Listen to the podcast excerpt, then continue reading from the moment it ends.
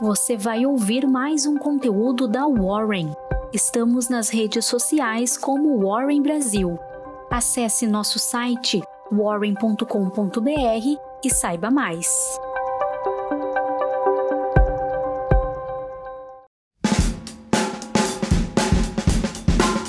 Muito bom dia, eu sou a Jéssica, analista de redes sociais aqui da Warren e estou chegando com a primeira Warren Call de outubro, sexta-feira, dia 1 e já começamos com a agenda do dia. No Brasil será divulgada a balança comercial mensal, é dia de vencimento de opções sobre o índice Brasil 50.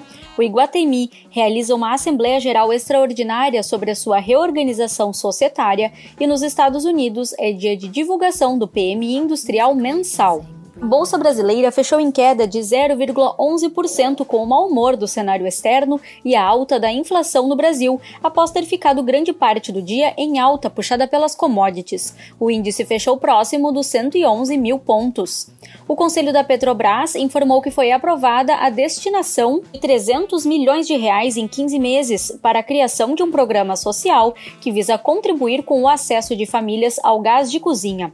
A companhia também informou que concluiu o resgate antecipado de bônus em dólar, com vencimentos em 2023, no valor total de 1,3 bilhão de dólares.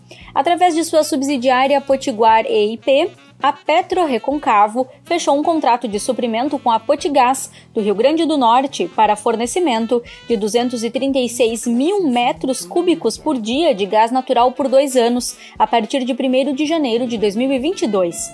Cabe destacar que o acordo ocorre nos contextos das atualizações regulatórias promovidas a partir do programa Novo Mercado de Gás do governo federal, cujo objetivo é abrir o setor a investimentos privados a Login orientou o voto favorável à emissão de 240 milhões de reais em debêntures da subsidiária TVV.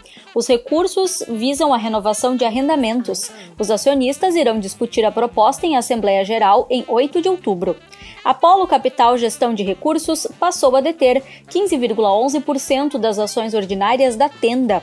Segundo o Estadão, a Caixa Econômica Federal quer transferir fundos líquidos para a Caixa DTVM dentro de 10 dias e levar a subsidiária para a B3 no começo de 2022. Proposta que visa ajudar na expansão da área de gestão de recursos de terceiros ainda será submetida ao Conselho do Banco Estatal.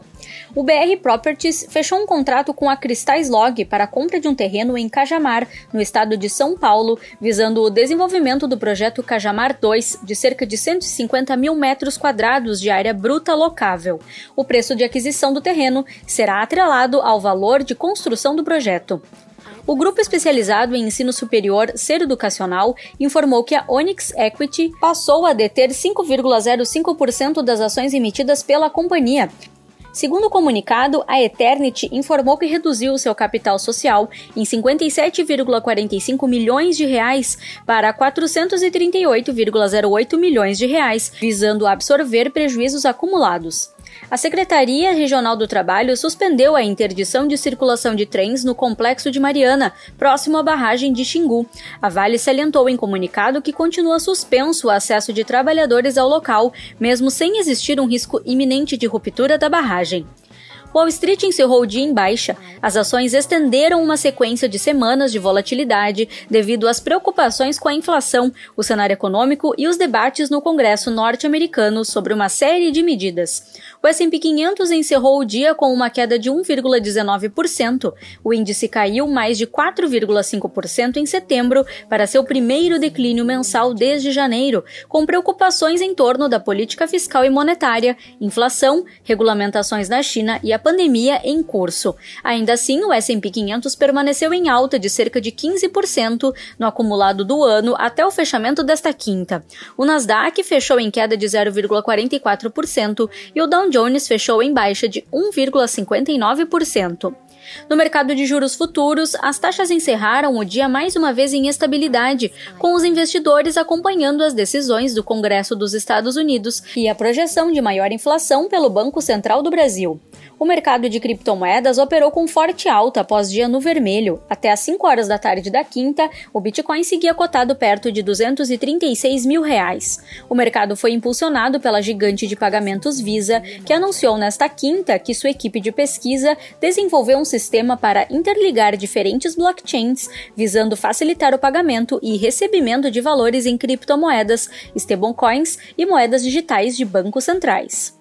No mercado de câmbio, o dólar avançou em relação ao real com o mau humor do cenário externo e a perspectiva de inflação elevada no Brasil, encerrando o dia cotado a R$ 5,46. Com isso, você ficou muito bem informado e pronto para o fim de semana. Até mais!